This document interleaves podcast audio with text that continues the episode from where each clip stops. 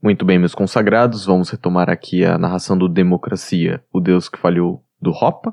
Sempre lembrando que se você tiver condições, faça uma contribuição para o meu projeto, que isso ajuda muito. E vamos lá.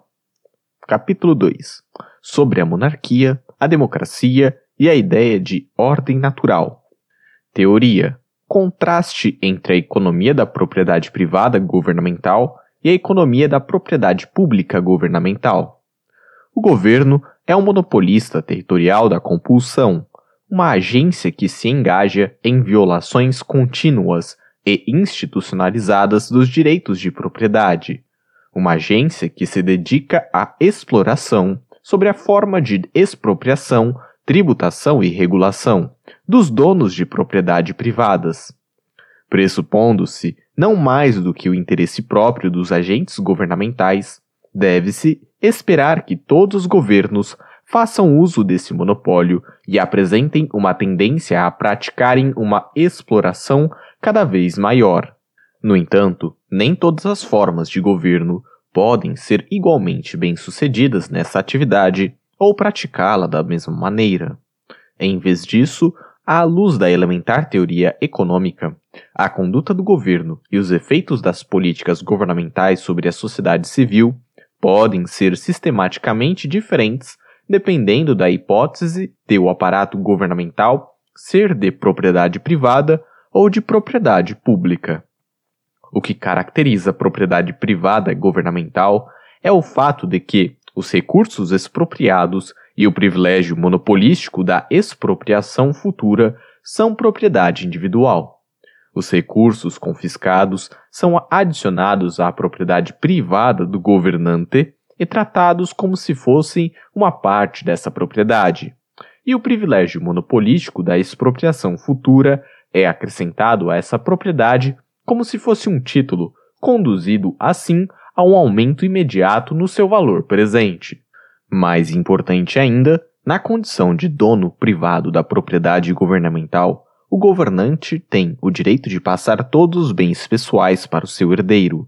Ele pode vender, alugar ou ceder uma parte ou a totalidade da sua propriedade privilegiada e embolsar privadamente as receitas decorrentes da sua venda ou do seu aluguel. E ele pode empregar ou despedir pessoalmente qualquer administrador e funcionário da sua propriedade. Em contraste, na propriedade pública governamental, o controle do aparato governamental está nas mãos de um administrador ou zelador. O zelador pode usar o aparato governamental para sua vantagem pessoal, mas este não lhe pertence. Ele não pode vender os recursos governamentais e embolsar privadamente as receitas. Nem pode passar os bens governamentais para o seu herdeiro pessoal. Ele possui o uso atual dos recursos governamentais, mas não o valor do capital. Além disso, ao passo que a entrada na posição de propriedade privada do governo encontra-se limitada pelos critérios pessoais do seu dono, a entrada na posição de zelador governamental está aberta a todos. Qualquer indivíduo, em princípio, pode tornar-se o administrador do governo. A partir desses pressupostos centrais, dois prognósticos teóricos interrelacionados podem ser deduzidos. Primeiro, o proprietário privado do governo tende a possuir um horizonte de planejamento sistematicamente mais longo, isto é, o seu grau de preferência temporal será menor. Por conseguinte, o seu grau de exploração econômica tende a ser menor do que o de um zelador governamental. 2. Sujeitos a um maior grau de exploração, os governados também estarão comparativamente mais orientados para o presente, isto é, terão uma maior visão de curto prazo sob um sistema de propriedade pública governamental do que sob um regime de propriedade privada governamental. Primeiro, o proprietário privado do governo previsivelmente tentará maximizar a sua riqueza, isto é, o valor presente da sua propriedade e as suas receitas correntes. Ele não desejará aumentar o valor dos seus rendimentos correntes à custa de uma queda mais do que proporcional no valor presente dos seus ativos. E, visto que os atos de aquisição das receitas correntes invariavelmente engendram repercussões no valor presente dos ativos, refletindo o valor de todas as receitas futuras esperadas dos ativos com desconto da taxa de preferência temporal, a propriedade privada, por sua própria natureza, conduz ao cálculo econômico, promovendo, em consequência, uma visão de longo prazo.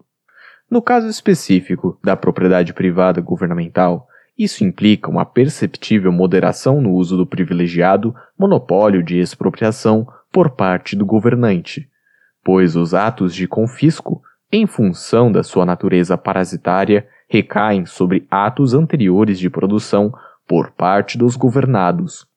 Onde nada foi anteriormente produzido, nada pode ser expropriado. Onde tudo é expropriado, toda a produção futura será bruscamente suspensa. Portanto, o proprietário privado do governo evitará tributar os seus súditos muito pesadamente a fim de impedir a redução dos seus potenciais ganhos financeiros futuros na medida em que, por exemplo, o valor presente da sua propriedade sofra declínios reais.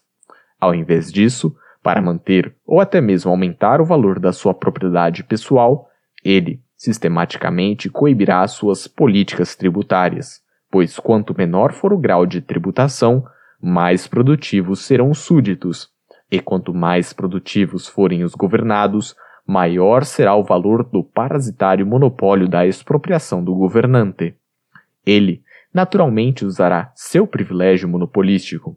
Ele não deixará de impor tributos, porém, na condição de proprietário privado do governo, é do seu interesse parasitar uma economia cada vez mais pujante, produtiva e próspera, porque isso também incrementaria, sem qualquer esforço da sua parte, as suas próprias riquezas e a sua própria prosperidade.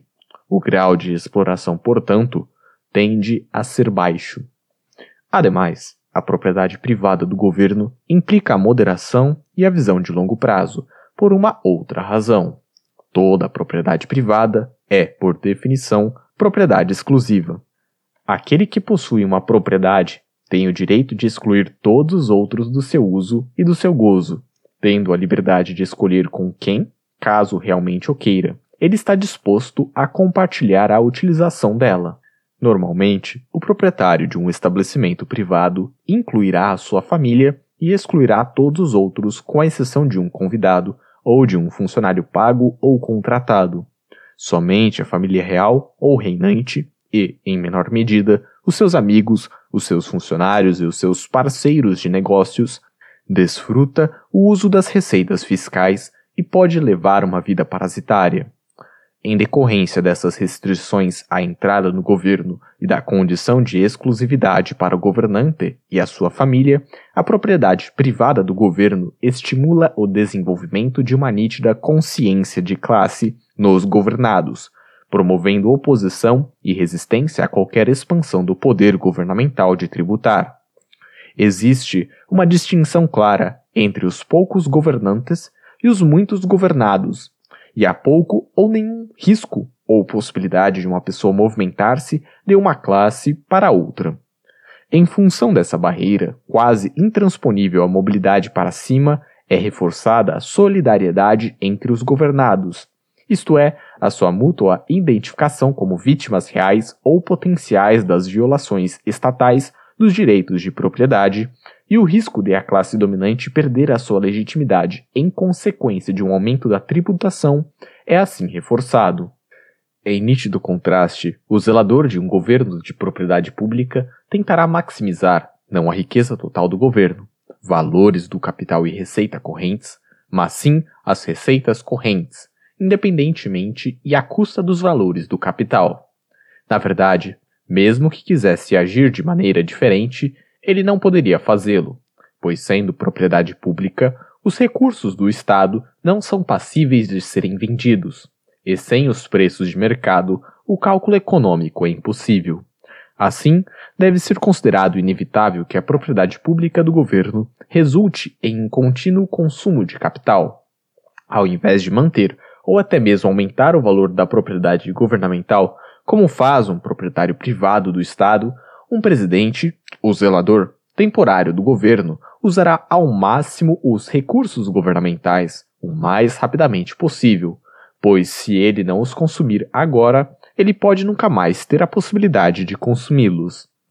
Em particular, um zelador não tem interesse em não estragar o seu país, porque ele não incrementará suas expropriações se a vantagem de uma política de moderação não pode ser colhida privadamente, enquanto a vantagem de uma política oposta, de impostos mais altos, maiores rendimentos correntes, pode ser obtida. Para um presidente, ao contrário de um proprietário privado do governo, a moderação oferece apenas desvantagens. Além disso, com a propriedade pública governamental, qualquer pessoa, em princípio, pode tornar-se membro da classe governante ou até mesmo o seu chefe supremo. A distinção entre governantes e governados fica embaçada e a consciência de classe dos governados perde a sua nitidez. Surge ainda a ilusão de que tal distinção não existe mais. Emerge a ideia de que, com a existência de um governo democrático, ninguém é governado por ninguém, de que todos governam a si mesmos. Portanto, a resistência do público contra o governo é sistematicamente enfraquecida. Embora a expropriação e a tributação tenham se mostrado claramente opressivas e maléficas para o público no passado, elas agora parecem muito menos. Sendo a humanidade o que ela é, pois qualquer um pode livremente adentrar as fileiras daqueles que estão recebendo os frutos dessa expoliação, em decorrência disso, a exploração aumentará, seja escancaradamente na forma de maiores impostos, seja discretamente na forma de mais criação de moeda governamental, inflação e de mais regulações legislativas.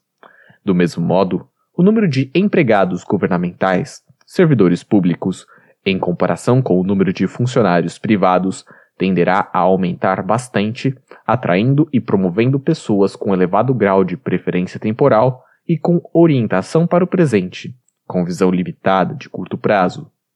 2. Em contraste com o direito de autodefesa, na eventualidade de um atentado criminoso, a vítima das violações governamentais dos direitos de propriedade privada não pode legitimamente defender-se de tais violações. A instituição de um imposto governamental sobre os bens ou os rendimentos viola os direitos de propriedade do produtor tanto quanto o roubo. Em ambos os casos, a oferta de bens do apropriador produtor é diminuída contra sua vontade e sem o seu consentimento. A moeda governamental, isto é, a criação de liquidez, não menos significa uma expropriação fraudulenta dos donos de propriedade do que as operações de uma gangue criminosa de falsificadores. Ademais, as regulações do governo acerca do que um proprietário pode ou não pode fazer com a sua propriedade, para além da regra de que ninguém pode causar danos físicos à propriedade dos outros e de que todas as trocas, comércio de uns com os outros, devem ser voluntárias e contratuais, implicam uma apropriação da propriedade de alguém da mesma forma como fazem os atos de extorsão, de roubo ou de destruição. Mas a tributação, a criação de liquidez perpetrada pelo governo e as regulações governamentais, ao contrário dos seus homólogos penais, são consideradas legítimas e a vítima da interferência do Estado, ao contrário da vítima de um crime, não tem o direito à defesa física e à proteção da sua propriedade. Graças então à sua legitimidade, as violações governamentais dos direitos de propriedade afetam sistematicamente as preferências temporais individuais de forma diferente e muito mais profunda do que a criminalidade. Assim como os crimes, a interferência governamental nos direitos de propriedade privada reduz a oferta de bens presentes de uma pessoa, aumentando assim a sua efetiva taxa de preferência temporal. As agressões governamentais, ao contrário dos crimes, ao mesmo tempo, aumentam o grau de preferência temporal das vítimas reais e potenciais, pois elas implicam também uma redução da oferta de bens futuros. O crime, por ser ilegítimo, ocorre apenas intermitentemente. O assaltante desaparece da cena com o seu saque e deixa suas vítimas sozinha, livre e em paz. Portanto, pode-se lidar com o crime através do aumento da demanda por produtos e serviços de proteção, a fim de restaurar ou até mesmo aumentar a futura taxa de retorno de investimento e de fazer com que seja menos provável que o mesmo ou um outro assaltante possam ser bem-sucedidos uma segunda vez com a mesma ou com uma outra vítima. Em contraste, por serem legítimas, as violações governamentais dos direitos de propriedade são contínuas. O agressor não desaparece na clandestinidade, mas permanece ao redor. E a vítima pode não se armar contra ele, mas deve permanecer em defesa. Pelo menos é o que geralmente dela se espera. Ao invés de promoverem e melhorarem a sua proteção, as vítimas reais e potenciais das violações governamentais dos direitos de propriedade, como demonstrado pela sua contínua desproteção vis-à-vis -vis dos seus agressores, reagem a isso associando um risco permanentemente maior à totalidade da sua produção futura e ajustando sistematicamente para baixo suas expectativas em relação à taxa de retorno de todos os investimentos futuros. Em função de os apropriadores produtores estarem indefesos contra futuras agressões por parte dos agentes do governo, a sua esperada taxa de retorno de ações produtivas e orientadas para o futuro é reduzida em todos os aspectos. Em consequência disso, as vítimas reais e potenciais tornam-se mais orientadas para o presente. Adicionalmente, em virtude de o grau de exploração ser comparativamente maior sob o governo de propriedade pública, essa tendência à adoção da visão de curto prazo, orientada para o presente, será significativamente mais acentuada sob o governo de propriedade pública do que sob o governo de propriedade privada. Prática: a transição da monarquia para a democracia. As monarquias hereditárias representam os exemplos históricos de governos de propriedade privada. As repúblicas democráticas representam os exemplos históricos de governos de propriedade pública. Durante a maior parte da sua história, a humanidade, na medida em que esteve sujeita a qualquer tipo de controle governamental, encontrou-se sob o jugo de regimes monárquicos. Houve exceções à democracia ateniense, Roma durante a sua era republicana, as repúblicas de Veneza, Florença e Genova durante o período renascentista, as Províncias Unidas dos Países Baixos durante o período entre 1648 e 1673, e a Inglaterra sobre Cromwell de 1649 a 1660. Entretanto, estas foram ocorrências raras em um mundo dominado pelas monarquias. Com exceção da Suíça, elas se revelaram fenômenos de curta duração. Limitadas pelo ambiente monárquico circundante, todas as repúblicas mais antigas concretizaram a condição de liberdade de entrada na propriedade pública governamental apenas de modo imperfeito, porque, ao passo que a forma republicana de governo implica, por definição, que o governo não é de propriedade privada, mas sim de propriedade pública, podendo-se esperar então que uma república possua uma inata tendência à adoção do sufrágio universal, em todas as repúblicas antigas, a entrada no governo estava restrita a grupos relativamente pequenos de nobres. Com o término da Primeira Guerra Mundial, a humanidade realmente deixou para trás a era monárquica. No transcurso de um século e meio, contando, a partir da Revolução Francesa, a Europa, em seu rastro, o resto do mundo, sofreu uma monumental transformação. Em todo lugar, o governo monárquico e os reis soberanos foram substituídos pelo Estado republicano democrático e pelos povos soberanos. O primeiro ataque direto do republicanismo e da soberania popular ao princípio monárquico foi repelido com a derrota militar de Napoleão e com a restauração do governo Bourbon na França. Como consequência do terror revolucionário e das guerras napoleônicas, o republicanismo foi amplamente desacreditado durante a maior parte do século XIX. Ainda assim, o espírito republicano-democrático da Revolução Francesa deixou uma marca permanente.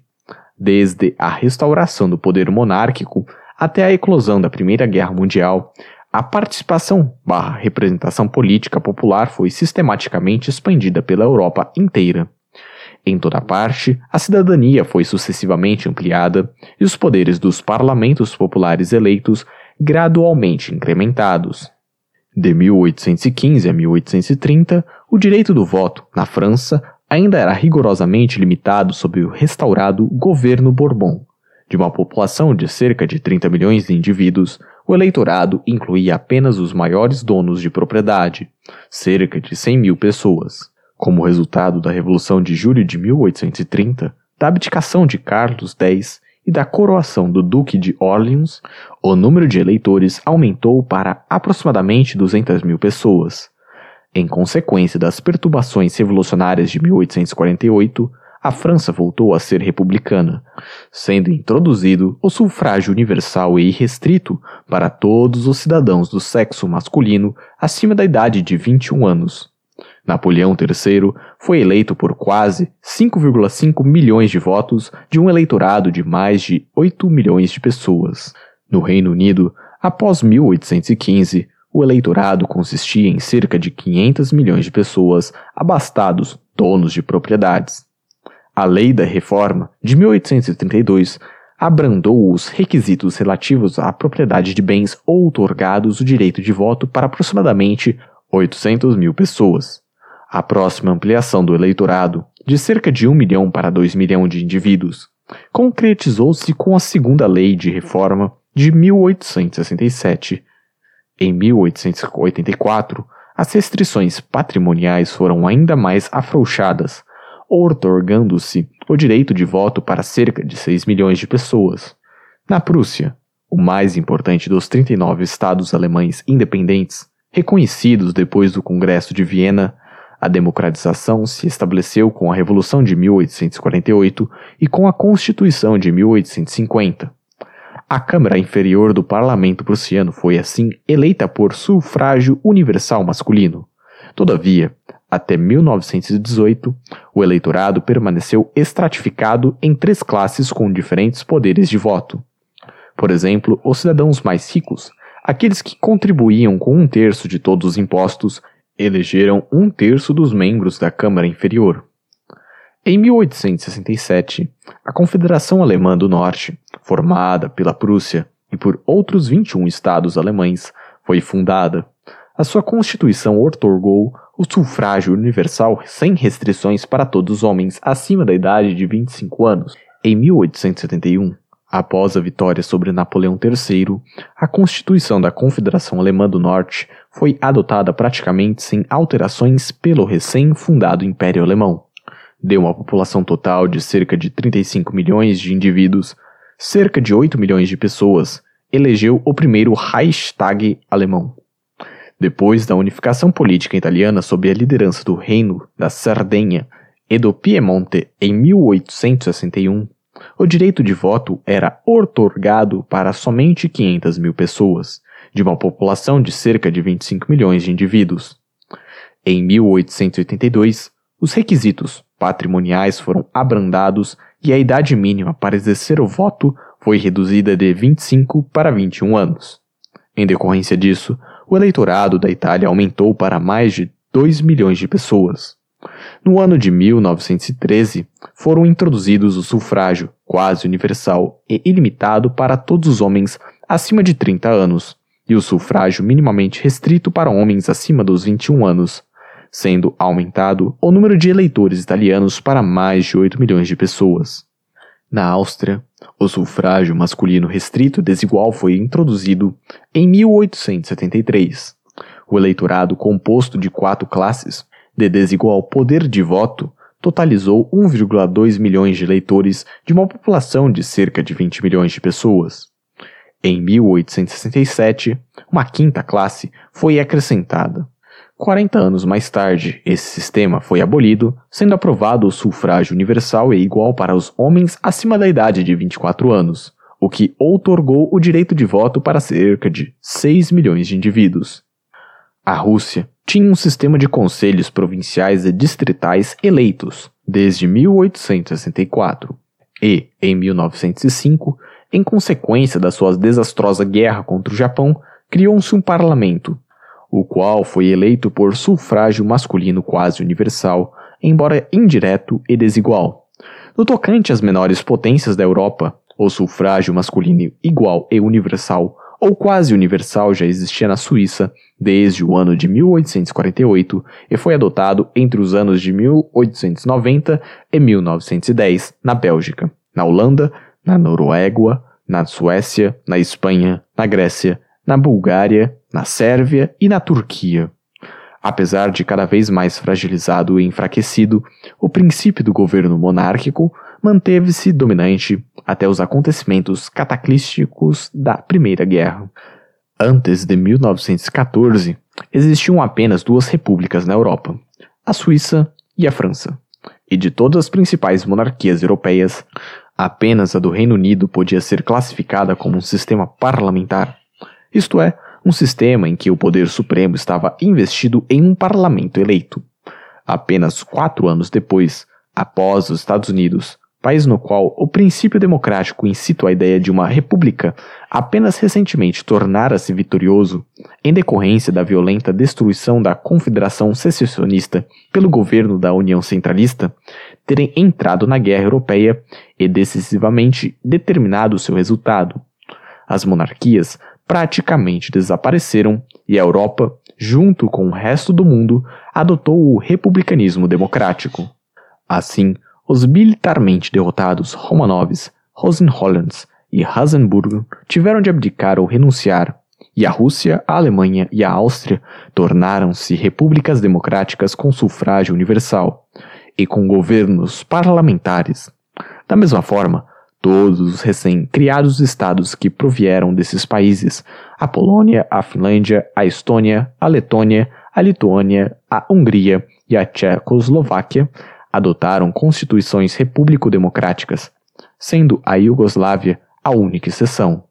Na Turquia e na Grécia, as monarquias foram destituídas e até mesmo onde as monarquias permaneceram nominalmente, como na Grã-Bretanha, na Itália, na Espanha, na Bélgica, na Holanda e nos países escandinavos, os monarcas não mais exerciam qualquer poder governamental. Introduziu-se o sufrágio adulto universal e todo o poder estatal foi investido em parlamentos e funcionários públicos. Uma nova ordem mundial, a era repúblico-democrática, sob a égide de um dominante governo dos Estados Unidos, começara. Provas e ilustrações. A exploração e a visão de curto prazo sob o regime monárquico e sob o republicanismo democrático. Do ponto de vista da teoria econômica, o fim da Primeira Guerra Mundial pode ser considerado o momento da história em que a propriedade privada governamental foi completamente substituída pela propriedade pública governamental. O momento a partir do qual se pode hipotetizar a concretização de uma tendência sistemática à exploração cada vez maior. Na realidade, este tem sido o grande tema por trás da história ocidental pós Primeira Guerra Mundial, com alguns maus presságios no último terço do século XIX, em conjunto com uma crescente emasculação dos ancien regimes. De 1818 em diante, praticamente todos os indicadores de exploração governamental e de preferência temporal, cada vez maiores, apresentaram uma sistemática tendência ascendente. Indicadores de exploração. Não há dúvida de que o volume de impostos cobrados da sociedade civil aumentou durante a era monárquica. Porém, ao longo de todo esse período, a cota de receitas governamentais permaneceu notavelmente estável e baixa, concluiu o historiador econômico Carlo M. Cipolla. Apesar de tudo, deve-se admitir, sem dúvida, que a porção das riquezas nacionais apreendidas pelo setor público aumentou a partir do século XI por toda a Europa. Mas é difícil imaginar que, excetuando-se momentos e locais específicos, o poder público nunca conseguiu tomar mais do que 5 a 8% da renda nacional. Fecha a citação. E ele então demonstra que essa porção não foi sistematicamente ultrapassada até a segunda metade do século XIX.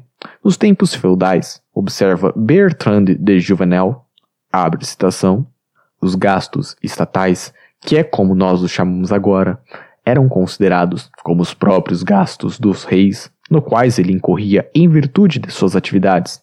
Quando a praticava, ele ao mesmo tempo encontrava-se em uma propriedade, isto é, ele encontrava-se dotado de direitos de propriedade que lhe garantiam um rendimento suficiente para a provisão das suas flexíveis necessidades. É como se fosse esperado de um governo da nossa própria época que cobrisse as suas despesas correntes com as receitas provenientes de empresas públicas. Fecha a citação.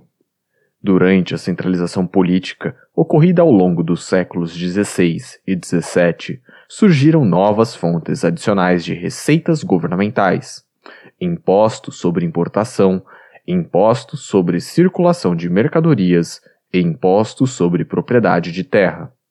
No entanto, até meados do século XIX, de todos os países da Europa Ocidental, apenas o Reino Unido, por exemplo, estabelecia impostos de renda.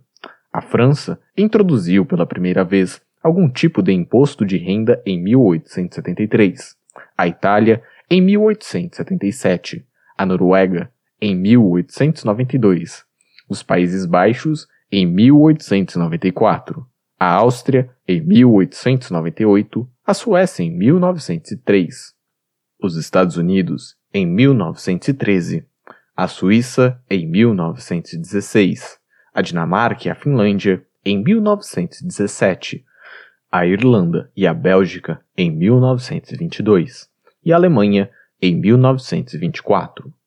Mas, até mesmo no período da deflagração da Primeira Guerra Mundial, o total das despesas governamentais em percentagem do produto interno bruto normalmente não aumentou para mais de 10%, só raramente ultrapassando os 15%, como no caso da Alemanha. Em nítido contraste com o início da era repúblico-democrática, as despesas governamentais totais em percentagem do produto interno bruto normalmente aumentaram de 20 para 30% no decorrer das décadas de 1920 e de 1930, e elas, em meados da década de 1970, em geral atingiram 50%. Também não há dúvida de que aumentou o número total de empregados governamentais durante a era monárquica. Contudo, até o final do século XIX, os funcionários do governo raramente ultrapassavam 3% do total da força de trabalho. Os ministros e os parlamentares reais, em geral, não recebiam salários financiados pelo poder público. Esperava-se que eles se sustentassem com seus rendimentos privados. Em contraste com o avanço do processo de democratização, eles se tornaram funcionários assalariados, sempre aumentando o número de empregados governamentais. Na Áustria, por exemplo, o número de funcionários governamentais em percentagem da força de trabalho aumentou de menos de 3% em 1900 para mais de 80% em 1920 e para quase 15% em meados da década de 1970. Esse padrão foi semelhante na Itália e em praticamente todos os lugares. Em meados da década de 1970, o número de empregados governamentais ainda era um pouco inferior a 10% da força de trabalho. Da análise da inflação e dos dados sobre a oferta de moeda emerge um padrão similar. O mundo monárquico era geralmente caracterizado pela existência de uma moeda mercadoria, geralmente ouro ou prata, e, por fim, após o estabelecimento, ao longo dos séculos 17 e 18, de um mercado mundial unificado e integrado pelo padrão ouro internacional. Um padrão de moeda mercadoria torna difícil para um governo inflar a oferta de moeda. Ao monopolizarem a produção de moeda e envolverem-se em uma prática sistemática de clipagem monetária, os reis fizeram o melhor que podiam para enriquecerem à custa do público. Também houve tentativas de criar moedas fiduciárias irredimíveis. Na verdade, analisando-se, por exemplo, a história do Banco da Inglaterra desde a sua criação em 1694, encontram-se suspensões periódicas do pagamento em espécie. Em 1696, em 1720, em 1745 e de 1797 a 1821. Mas essas experiências de moedas fiduciárias, associadas em especial com o Banco de Amsterdã, com o Banco da Inglaterra e com o Banco Real da França, consistiram em raros eventos regionais, que rapidamente terminaram em catástrofes financeiras, como o colapso da Mania das Tulipas holandesas em 1637 e a bolha do Mississippi e a bolha do Mar do Sul em 1720 os governantes monárquicos, bem que tentaram, mas não conseguiram obter sucesso em estabelecer monopólios de moedas puramente fiduciárias, isto é, de papel moeda irredimível que pode ser criado praticamente a partir do nada, virtualmente sem custo algum. Nenhum indivíduo particular, nem mesmo um rei, podia ser investido com um extraordinário monopólio como esse. Foi apenas sob as condições do republicanismo democrático, de governantes anônimos e impessoais, que essa façanha conseguiu ser realizada. Durante a Primeira Guerra Mundial, bem como durante guerras anteriores, e os governos beligerantes destruíram o padrão ouro. Em toda a Europa, o resultado foi um aumento dramático na oferta de papel moeda, especialmente na Alemanha derrotada, na Áustria e na Rússia soviética. Emergiram condições hiperinflacionárias no imediato rescaldo da guerra. Porém, ao contrário das guerras anteriores, a Primeira Guerra Mundial não terminou com um retorno ao padrão ouro. Ao invés disso, a partir de meados da década de 1920 até o ano de 1971, interrompido por uma série de crises monetárias internacionais, um pseudo-padrão ouro, o padrão ouro-câmbio, foi implementado. Em síntese, apenas os Estados Unidos redimiam dólares em ouro. A Grã-Bretanha redimia libras em dólares e o resto da Europa redimia suas moedas em libras. Em virtude disso, como reflexo da hierarquia internacional de poder que passou a existir depois do fim da Primeira Guerra Mundial, o governo dos Estados Unidos agora inflacionava dólares de papel em cima do ouro, o governo da Grã-Bretanha inflacionava libras de papel em cima de dólares inflacionados e os governos dos demais países europeus inflacionavam as suas moedas de papel em cima de dólares ou libras inflacionados.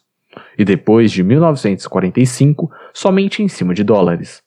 Finalmente, em 1971, com reservas de dólares cada vez maiores acumulados nos bancos centrais europeus e com o perigo iminente de uma corrida para as reservas de ouro americanas, até mesmo o último remanescente do padrão ouro internacional foi abolido.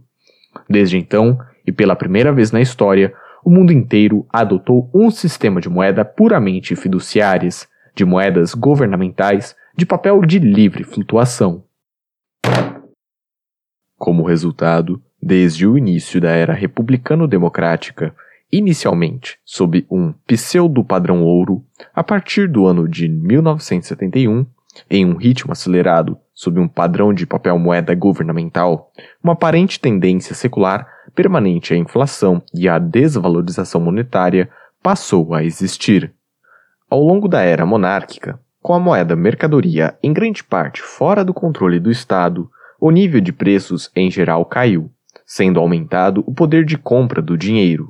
Vários índices de preços na Grã-Bretanha, por exemplo, indicam que os preços eram substancialmente menores em 1760 do que foram centenas de anos atrás. Em 1860, eles eram mais baixos do que foram em 1760. Conectados por um padrão ouro internacional, o desenvolvimento em outros países foi semelhante. Em nítido contraste, durante a era republicano-democrática, com o centro financeiro mundial deslocado da Grã-Bretanha para os Estados Unidos, tendo esse país o papel de estabelecer a tendência monetária internacional, emergiu um padrão muito diferente. Antes da Primeira Guerra Mundial, o índice de preços de produtos no atacado nos Estados Unidos, logo após o fim da Guerra de Secessão em 1868, caiu de 125 para abaixo de 80 em 1914. Ele então era inferior ao que fora em 1800. Em contraste, pouco tempo depois da Primeira Guerra Mundial, em 1921, o índice de preços de produtos no atacado nos Estados Unidos situou-se em 113. Após a Segunda Guerra Mundial, em 1948, ele subiu para 185. No ano de 1971, era de 255. Em 1981, alcançou 658. E em 1991, foi para quase mil. Durante somente duas décadas de moeda fiduciária irredimível, o índice de preços ao consumidor nos Estados Unidos subiu de 40 em 1971 para 136 em 1991. No Reino Unido, de 24 para 157. Na França, de 30 a 137. Na Alemanha, de 50 para 116. Além da tributação e da inflação, o governo pode recorrer à dívida para financiar as suas despesas correntes. Assim como em relação aos impostos e à inflação, não há dúvida de que a dívida governamental aumentou no decorrer da era monárquica. Entretanto, como foi teoricamente prognosticado, nesse quesito, os monarcas também demonstraram moderação e visão de longo prazo, significativamente maiores do que os zeladores republicano-democráticos. Em toda a era monárquica, as dívidas governamentais eram essencialmente dívidas de guerra. Apesar de total da dívida, portanto, tender a aumentar com o passar do tempo, pelo menos durante os tempos de paz, os monarcas normalmente reduziram as suas dívidas. O exemplo britânico é bastante representativo. No decorrer dos séculos XVIII e XIX, a dívida governamental aumentou. Ela era de 76 milhões de libras após a Guerra Espanhola, de 127 milhões de libras após a Guerra dos Sete Anos, de 236 milhões de libras após a Guerra da Independência Americana e de 900 milhões de libras após as guerras napoleônicas. Todavia, durante cada período de paz, o total da dívida de fato diminuiu. A partir de 1815 até 1914, a dívida nacional britânica caiu de um total de 900 milhões de libras para abaixo de 700 milhões de libras. Era nítido o contraste desde o estabelecimento da era repúblico-democrática. A dívida governamental na Grã-Bretanha só aumentou, tanto na guerra quanto na paz. Em 1920, ela era de 7,9 bilhões de libras. Em 1938, de 8,3 bilhões de libras em 1945 de 22,4 bilhões de libras, em 1970 de 34 bilhões de libras, e ela desde então foi aumentando até chegar em 1987 a mais de 190 bilhões de libras. Da mesma forma, a dívida governamental dos Estados Unidos aumentou tanto na guerra quanto na paz. A dívida do governo federal após a Primeira Guerra Mundial em 1919 era de aproximadamente 25 bilhões de dólares. Em 1940 era de 43 bilhões de dólares. Depois da Segunda Guerra Mundial, em 1946, ela fixou-se em cerca de 270 bilhões de dólares. Em 1970, subiu para 370 bilhões de dólares. De 1971 em diante, sob um regime de moeda puramente fiduciária, ela literalmente explodiu. Em 1979, era de aproximadamente 840 bilhões de dólares. Em 1985, era de mais de 1,8 trilhão. Em 1988, chegou a quase 2,5 trilhões. Em 1992, ultrapassou 3 trilhões de dólares. Atualmente, ela encontra-se em aproximadamente 6 trilhões de dólares. Por fim, pode-se notar a mesma tendência à maior exploração e à maior visão de curto prazo, quando se examinam a legislação e a regulação governamentais. Durante a era monárquica, com uma clara distinção entre os governantes e os governados, o rei e o parlamento europeu encontravam-se submetidos à lei, eles, na condição de juízes ou de júri, aplicavam a lei pré-existente. Eles não criavam a lei. Bertrand de Jouvenel escreve o seguinte: abre citação. O monarca era visto apenas como um juiz e não como um legislador. Ele fazia os direitos subjetivos serem respeitados e os respeitava ele mesmo. Ele reconhecia a existência desses direitos e não negava que eles eram anteriores à sua autoridade. Os direitos subjetivos não eram usufruídos por meio de uma precária concessão, mas eram em si mesmos propriedade absoluta. Os direitos do soberano também eram em si mesmos propriedade absoluta. Esses direitos também eram direitos subjetivos, tanto quanto os outros direitos.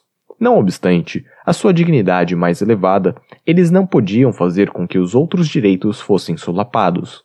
Com efeito, havia um profundo sentimento de que todos os direitos positivos se entrelaçavam. Se o rei ignorasse o título do moleiro à sua terra, o título do rei ao seu trono poderia ser, por esse motivo, também desconsiderado. A profunda, embora obscura noção de legitimidade estabelecia uma solidariedade entre todos os direitos. Nenhuma mudança em tais direitos podia ser realizada sem o consentimento dos seus titulares. Fecha a citação.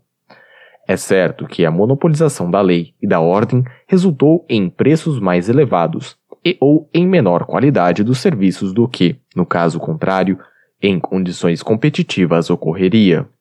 É certo que, ao longo do tempo, os reis empregaram cada vez mais o seu monopólio para o seu próprio proveito. Por exemplo, no decorrer das épocas, eles usaram cada vez mais o seu monopólio da lei e da ordem para perverter a ideia de punição. O objetivo principal da pena era originalmente a restituição e a compensação da vítima de uma violação de direitos por parte de um determinado agressor. Sob o governo monárquico, modificou-se cada vez mais esse princípio. Em vez da restituição e da compensação da vítima, deslocou-se o seu sentido. Quem deveria ser restituído e compensado era o próprio rei. Todavia, ao passo que essa prática resultava numa expansão do poder governamental, ela não envolvia a redistribuição de riqueza e de renda no seio da sociedade civil, nem implicava a ideia de que o próprio rei estava isento das incidências das disposições do direito privado. O direito privado ainda era supremo, e com efeito, no início do século XX, Albert V. O. Dicey ainda podia argumentar que, na Grã-Bretanha, por exemplo, não existia uma distinção entre a lei legislada, o direito público, e a lei pré-existente, o direito privado. A lei reguladora das relações entre cidadãos privados ainda era considerada fixa e imutável, e os agentes do governo, em suas relações com os particulares, ainda eram considerados sujeitos às mesmas regras e às mesmas leis dos cidadãos comuns. Em nítido contraste sob a democracia, com o exercício do poder escondido no anonimato, os presidentes e os parlamentares rapidamente se elevaram acima da lei. Eles se tornaram não só os juízes, mas também os legisladores, os criadores de um novo direito. Nos dias atuais, observa Jovenel, abre citação.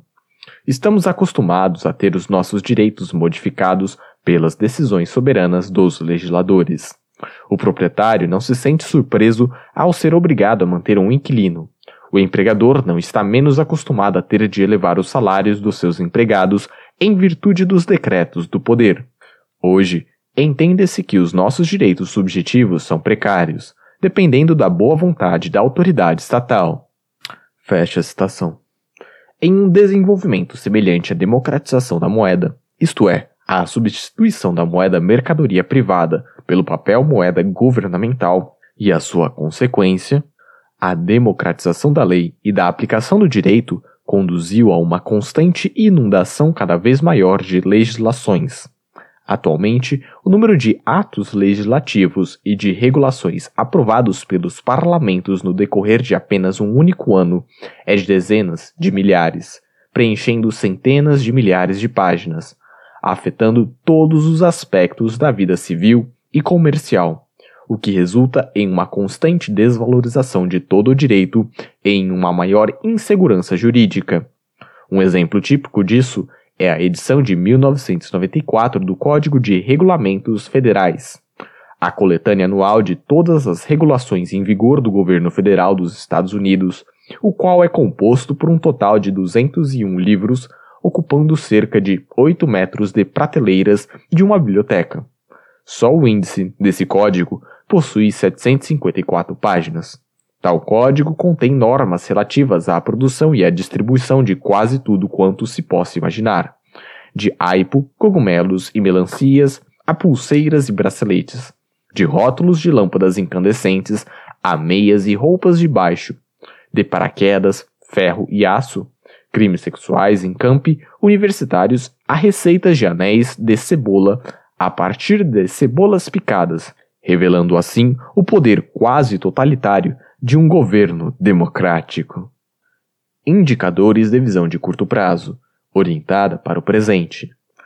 O fenômeno da preferência temporal social é um pouco mais difícil de ser compreendido do que o da expropriação e da exploração, e é mais complicado identificar indicadores adequados de visão de curto prazo. Além disso, alguns desses indicadores são menos diretos, mais suaves do que os de exploração. Mas todos eles apontam para a mesma direção, e juntos oferecem uma ilustração clara do segundo prognóstico teórico. O governo democrático promove também a visão de curto prazo dentro da sociedade civil. O indicador mais direto da preferência temporal social é a taxa de juros. A taxa de juros é a razão da valoração dos bens presentes em relação aos bens futuros. Mais especificamente, ela indica o prêmio através do qual o dinheiro presente é trocado pelo dinheiro futuro. Uma alta taxa de juros implica maior visão de curto prazo. Uma baixa taxa de juros implica maior visão de longo prazo sob condições normais, isto é, sob a hipótese de padrões de vida e de rendimentos salariais reais cada vez maiores, pode-se se esperar que a taxa de juros esteja em queda e que ela, em última análise, atinja, sem contudo jamais alcançar, o zero, pois, com o aumento dos salários reais, a utilidade marginal do dinheiro presente diminui em relação à utilidade marginal do dinheiro futuro. Em virtude disso, sob a hipótese ceteris paribus, de um dado padrão de preferência temporal, a taxa de juros deve cair. Assim, a poupança e o investimento aumentarão, os futuros rendimentos reais serão ainda maiores, e assim por diante. De fato, a tendência à queda das taxas de juros caracteriza a tendência suprassecular da humanidade ao desenvolvimento. As taxas mínimas de juros sobre empréstimos seguros e normais eram de aproximadamente 16% no início da história financeira grega. Elas caíram para 6% durante o período helenista. Em Roma, as taxas mínimas de juros caíram de mais de 8% durante o período mais antigo da República para 4% durante o primeiro século do Império. Na Europa do século XIII, as taxas de juros mais baixas sobre empréstimos seguros eram de 8%. Em meados do século XIV, elas caíram para cerca de 5%. No século XV, caíram para 4%.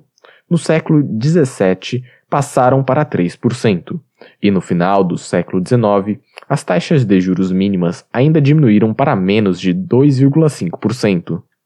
Essa tendência, de forma alguma, aconteceu suavemente. Ela foi muitas vezes interrompida por períodos, alguns dos tamanhos de séculos, de aumento das taxas de juros. No entanto, esses períodos estão associados com grandes guerras e revoluções, como a Guerra dos Cem Anos, as guerras religiosas, as revoluções americanas e francesas e as guerras napoleônicas.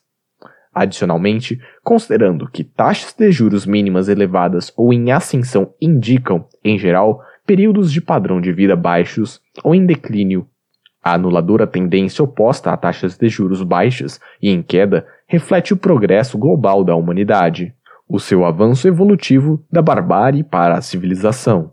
Mais especificamente, a tendência a taxas de juros decrescente reflete o surgimento do mundo ocidental, o aumento da prosperidade, da visão de longo prazo, da inteligência e da força moral dos seus povos e o nível sem precedente da civilização europeia do século XIX. Então, com esse pano de fundo histórico, e de acordo com a teoria econômica, seria de se esperar que as taxas de juros do século XX fossem ainda menores do que as taxas de juros do século XIX. Na verdade, só existem duas explicações possíveis para o fato disso não ter sido assim. A primeira possibilidade é que os rendimentos reais do século XX não excederam, ou até mesmo foram menores que os rendimentos reais do século XIX.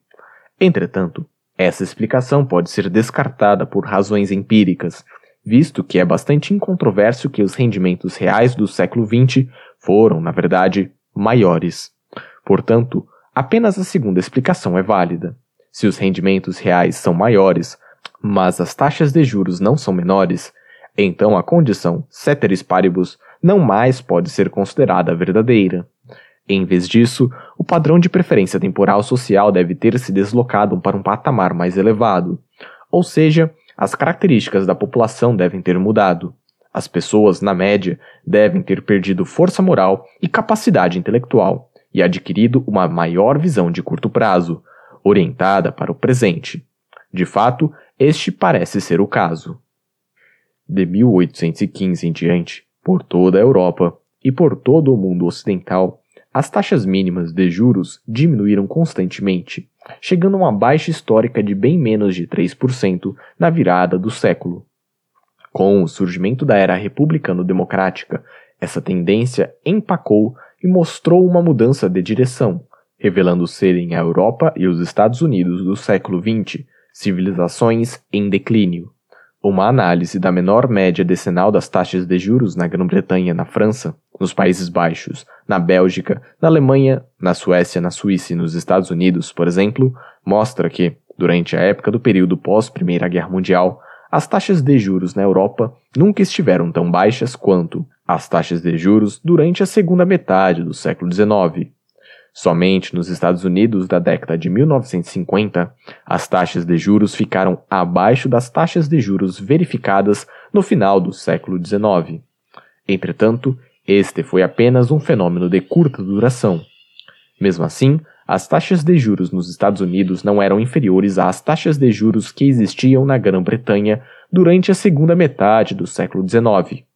Em vez disso, as taxas de juros no século XX foram, em geral, significativamente maiores do que as taxas de juros do século XIX. Se há alguma coisa que elas apresentaram, então é uma tendência crescente. Essa conclusão não é substancialmente alterada, mesmo que se leve em consideração o fato que as taxas de juros modernas, em especial desde a década de 1970, incluem um sistemático prêmio inflacionário. Após o ajuste das recentes taxas de juros nominais à inflação, as taxas de juros contemporâneas mostram-se consideravelmente maiores do que as taxas de juros de 100 anos atrás. Na média, as taxas mínimas de juros de longo prazo na Europa e nos Estados Unidos hoje em dia mostram-se bem acima de 4% e, possivelmente, no patamar de 5%, isto é, acima das taxas de juros na Europa do século XVII e no mesmo patamar das taxas de juros no século XV. Da mesma forma, as atuais taxas de poupança nos Estados Unidos, por volta de 5% do rendimento disponível, não são maiores do que as taxas de poupança de três séculos atrás, em um país muito mais pobre, a Inglaterra do século XVII. Paralelamente a esse desenvolvimento, refletindo um aspecto mais específico do mesmo fenômeno subjacente de preferências temporais elevadas ou crescentes, os indicadores de degradação familiar de famílias disfuncionais apresentaram um aumento sistemático. Até o final do século XIX, a maior parte dos gastos públicos, geralmente mais da metade, tipificamente financiava o exército. Admitindo-se que as despesas do governo utilizavam 5% da riqueza nacional, o montante de gastos militares significava o uso de 2,5% da riqueza nacional. O resto era usado para as despesas com a administração pública. As despesas com a proteção social ou a caridade pública eram insignificantes. A poupança direcionada para a velhice era considerada responsabilidade individual e o auxílio aos pobres era entendido como tarefa da caridade privada voluntária. Em contraste, refletindo o igualitarismo inerente à democracia, a partir do início do processo de democratização do final do século XIX, surgiu a coletivização da responsabilidade individual. As despesas militares normalmente aumentaram para 5 a 10% da riqueza nacional. Porém, com os gastos públicos utilizando 50% da riqueza nacional, as despesas militares agora representam apenas de 10 a 20% do total dos gastos do governo. A maior parte das despesas governamentais, normalmente mais da metade das despesas totais e 25% da riqueza nacional, é agora direcionada para o custeio da rede pública de proteção social, isto é, para o seguro governamental compulsório contra a doença, os acidentes de trabalho, a velhice, o desemprego. Há uma lista sempre crescente de outros problemas, deficiências e incapacidades. Assim, pelo fato de os indivíduos serem cada vez mais aliviados da responsabilidade de arcarem com os custos da sua saúde, da sua segurança e da sua velhice, o alcance e o horizonte temporal das ações provedoras privadas foram sistematicamente reduzidos. Em particular, caiu o valor do matrimônio da família e das crianças, porque estes se tornaram menos necessários em função da possibilidade de ser beneficiário do assistencialismo público. De fato, desde o princípio da era repúblico-democrática, o número de filhos diminuiu e o tamanho da população endógena estagnou ou até mesmo diminuiu. Ao longo dos séculos, até o final do século XIX, a taxa de natalidade era praticamente constante, aproximadamente de 30 a 40 por mil habitantes. Em contraste, durante o século XX, as taxas de natalidade por toda a Europa e por todos os Estados Unidos experimentaram um declínio dramático para cerca de 15 a 20% por mil habitantes. Ao mesmo tempo, as taxas de divórcio, ilegitimidade, família monoparental, celibato e aborto aumentaram, ao passo que as taxas de poupança pessoal já começaram a estagnar ou até mesmo a diminuir em vez de aumentarem proporcionalmente com o aumento da renda. Ademais, como consequência da depreciação do direito resultante da legislação e da coletivização da responsabilidade individual, a taxa de crimes de natureza grave, assassinato, agressão, roubo e furto, por exemplo, também demonstrou uma sistemática tendência ascendente. No curso normal dos acontecimentos, isto é, com o aumento do padrão de vida, é de se esperar que a proteção contra desastres sociais como o crime se submeta a uma melhoria contínua, assim como é de se esperar que a proteção contra desastres naturais, como inundações, terremotos e furacões, se torne progressivamente melhor. Na verdade, em toda a história do mundo ocidental, este parece, de modo geral, ter sido o caso até os tempos recentes, durante a segunda metade do século XX, quando as taxas de criminalidade começaram a subir de forma constante. Certamente há uma série de fatores, além da irresponsabilidade da visão de curto prazo, cada vez maiores, que podem contribuir para a criminalidade. Os homens cometem mais crimes do que as mulheres, os jovens cometem mais crimes do que os mais velhos, os negros cometem mais crimes do que os brancos, e os habitantes das cidades cometem mais crimes do que os habitantes das zonas rurais. Assim, as alterações na composição dos sexos, das faixas etárias e das raças, e o grau de urbanização deverão desencadear um efeito sistemático sobre o crime. Entretanto, todos esses fatores são relativamente estáveis, não influindo, portanto, em qualquer alteração sistemática na tendência de longo prazo à redução das taxas de criminalidade. Nos países europeus, as populações foram e são relativamente homogêneas. Nos Estados Unidos, a proporção de negros manteve-se estável. A composição dos sexos é, em grande parte, uma constante biológica. Como resultado das guerras, apenas a proporção do sexo masculino diminuiu de maneira periódica, sendo reforçada na realidade a normal tendência à queda das taxas de criminalidade. Da mesma forma, a composição das faixas etárias tem mudado apenas lentamente, em virtude da diminuição da taxa de natalidade e do aumento da expectativa de vida. A idade média da população aumentou, o que, na verdade, ajudou a diminuir ainda mais as taxas de criminalidade. Por fim, o grau de urbanização começou a aumentar radicalmente de 1800 em diante. Pode-se atribuir um período de crescente taxas de criminalidade durante o início do século XIX a esse surto inicial de urbanização. Porém, após um período de adaptação ao novo fenômeno da urbanização, a partir de meados do século XIX, a equilibradora tendência à queda das taxas de criminalidade foi novamente retomada, apesar do fato de que o processo de rápida urbanização continuou nos 100 anos seguintes, e quando as taxas de criminalidade começaram a sistematicamente aumentar a partir de meados do século XX, o processo de urbanização crescente realmente chegou a uma interrupção. Verifica-se, portanto, que o fenômeno do aumento dos índices de criminalidade somente pode ser explicado pelo processo de democratização, por um crescente grau de preferência temporal social, pois uma crescente perda, tanto em termos intelectuais quanto em termos morais, de responsabilidade individual e por uma diminuição do respeito por todas as leis, isto é, relativismo moral, estimulada por inabaláveis enchentes de legislações. É claro, a alta preferência temporal não é equivalente ao crime. Uma alta preferência temporal também pode encontrar expressão preferivelmente legítima em coisas como imprudências, irresponsabilidade, grosseria, preguiça, estupidez ou hedonismo.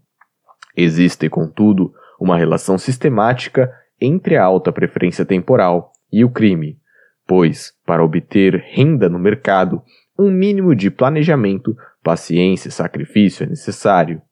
É preciso trabalhar por um tempo antes de ser pago. Em contraste, a maioria das atividades criminosas graves, como homicídio, agressão, estupro, assalto à mão armada, furtos e roubos, não requerem tal disciplina. A recompensa do agressor é tangível e imediata, mas o sacrifício, a possível punição, reside no futuro incerto. Assim, se o grau social de preferência temporal é maior, pode-se se esperar que, em especial, aumente a frequência dessas formas de comportamento agressivo, como de fato aconteceu. Conclusão: monarquia, democracia e a ideia de ordem natural. Então, a partir da vantajosa perspectiva da elementar teoria econômica e à luz das evidências históricas, uma visão revisionista da história moderna toma forma e substância. A teoria ortodoxa da história segundo a qual a humanidade marcha continuamente para frente, rumo a níveis cada vez maiores de progresso, está incorreta.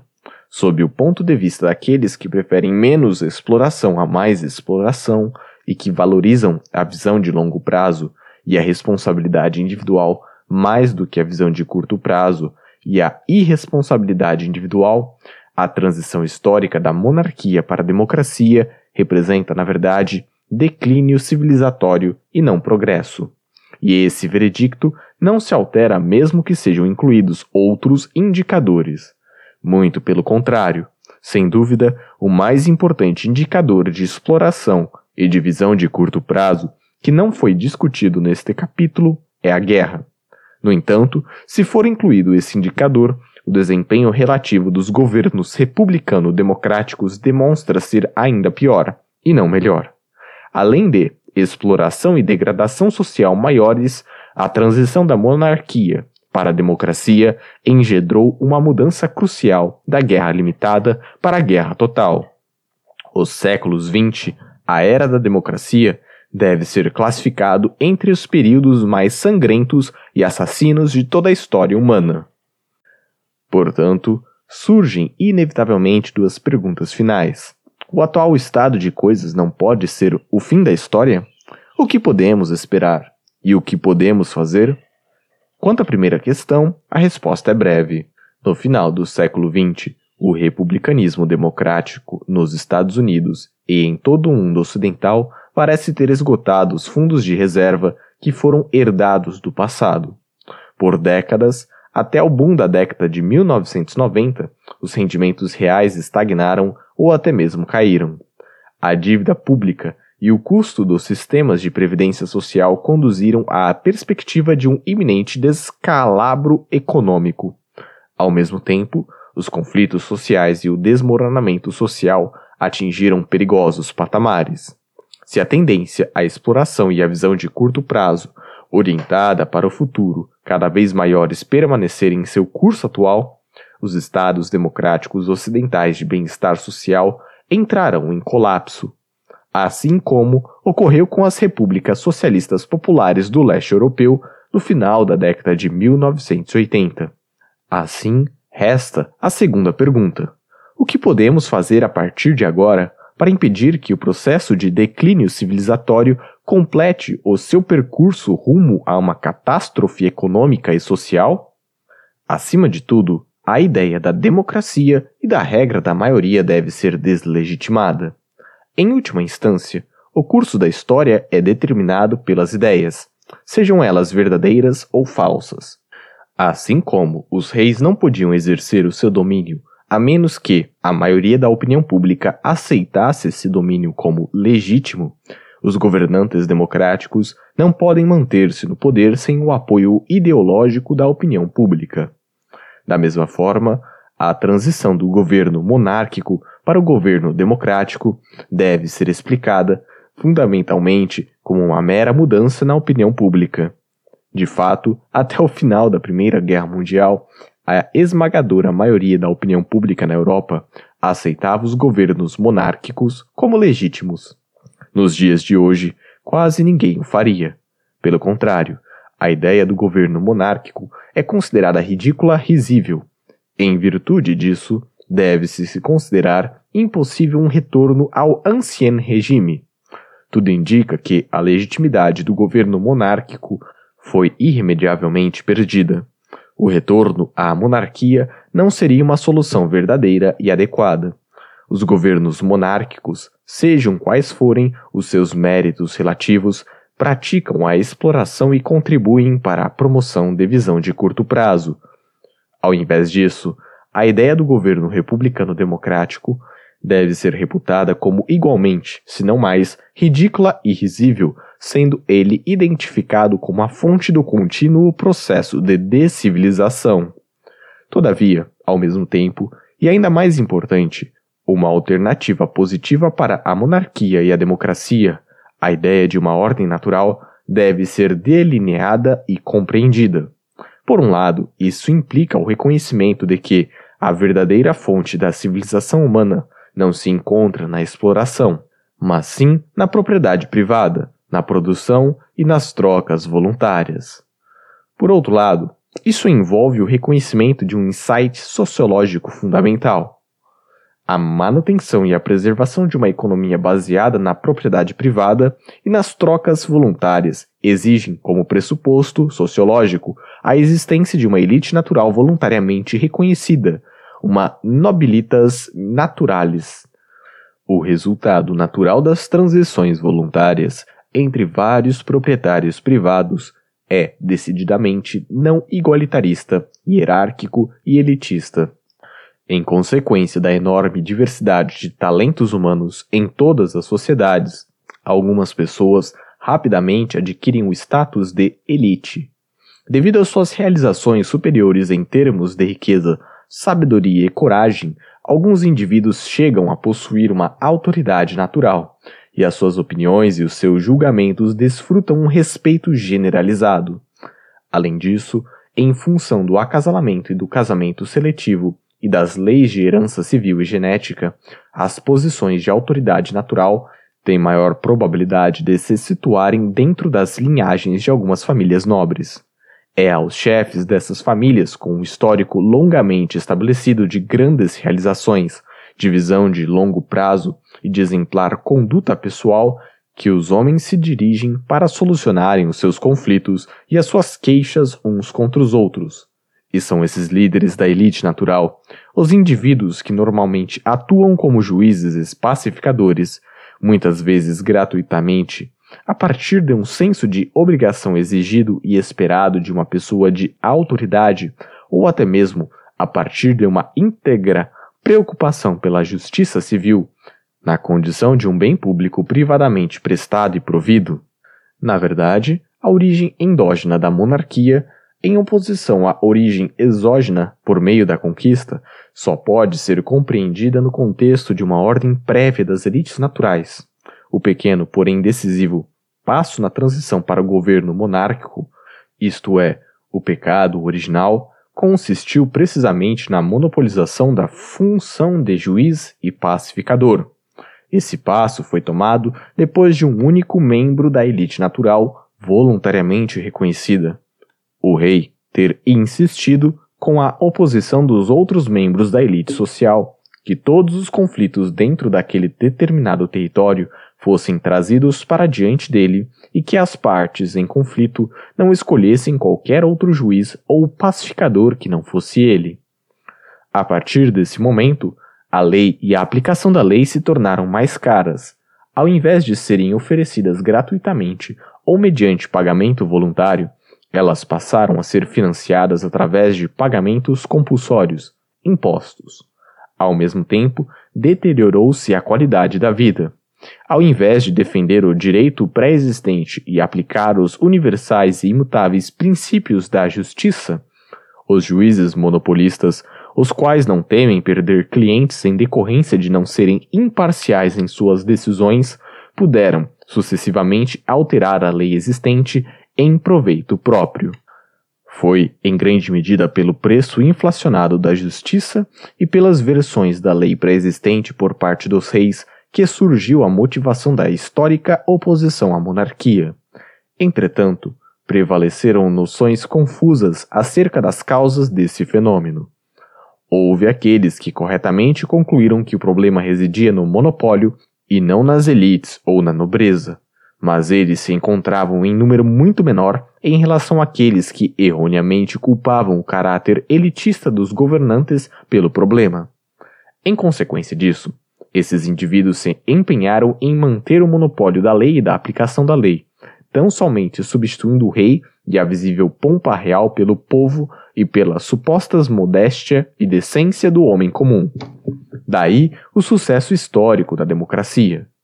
Ironicamente, a monarquia foi então destruída pelas mesmas forças sociais que os reis instigaram quando começaram a impedir as autoridades naturais concorrentes de atuarem como juízes. A fim de superar a resistência delas, os reis normalmente alinhavam-se com o povo com o homem comum. Como era previsível, a democratização da lei e da aplicação da lei, a substituição do rei pelo povo, contudo, tornou as coisas ainda piores. O preço da justiça e da pacificação aumentou astronomicamente, e durante todo esse tempo a qualidade da lei deteriorou-se ao ponto em que a ideia do direito como um corpo de princípios universais e imutáveis de justiça praticamente desapareceu da opinião pública, sendo substituída pela concepção do direito como uma legislação. Ao mesmo tempo, a democracia, obteve êxito numa área em que a monarquia só conseguiu efetivar um modelo preambular na decisiva destruição das elites naturais. As fortunas das grandes famílias se dissiparam e a sua tradição de independência cultural e econômica, de perspicácia intelectual e de liderança moral e espiritual foi esquecida. Ainda existem homens ricos hoje em dia, mas eles muito frequentemente devem a sua fortuna direta ou indiretamente ao Estado. Assim, tais homens se encontram muitas vezes mais dependentes de contínuos favores estatais do que as pessoas de menor riqueza.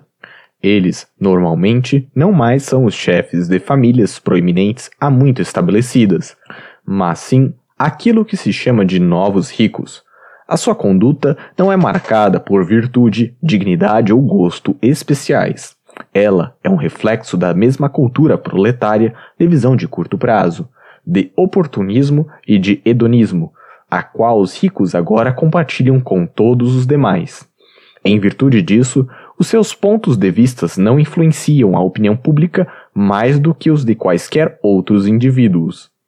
Portanto, quando o Estado democrático finalmente exaurir a sua legitimidade, o problema a ser enfrentado será significativamente mais complicado do que o problema da época em que os reis perderam a sua legitimidade. Nesses tempos, teria sido suficiente abolir o monopólio real da lei e da aplicação da lei e substituí-lo por uma ordem natural de jurisdições concorrentes, pois ainda existiam remanescentes das elites naturais que poderiam assumir essa tarefa. Isso agora não mais é suficiente. Se o monopólio da lei e da aplicação da lei dos governos democráticos for dissolvido, não parece haver outra autoridade a quem se poderá recorrer por justiça, e o caos parece inevitável. Assim, além da defesa da abolição da democracia, é de fundamental importância estratégica que, ao mesmo tempo, seja dado suporte ideológico a todas as forças sociais descentralizadoras ou até mesmo secessionistas.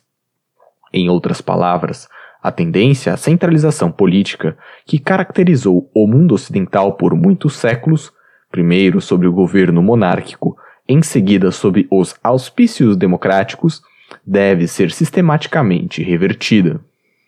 Mesmo que, como resultado de uma tendência separatista, floresça um novo governo, a existência de governos territorialmente menores e de uma maior concorrência política tenderá a favorecer a moderação no tocante à exploração.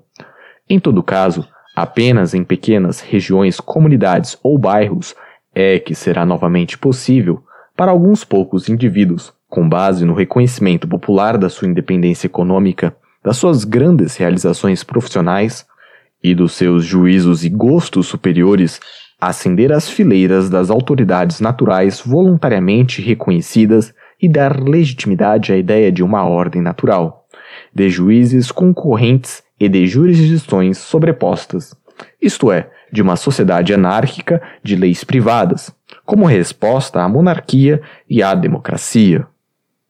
Fim do capítulo 2. Se você gostou, não se esqueça de deixar aquele like, compartilhar e, se possível, faça uma contribuição para o canal, porque isso é muito importante para eu poder continuar trabalhando aqui. Deixa eu registrar um salve pro pessoal que acompanhou ao vivo a narração desse livro lá naquele site roxo. Link tá na descrição. Abraço e nos vemos no próximo capítulo.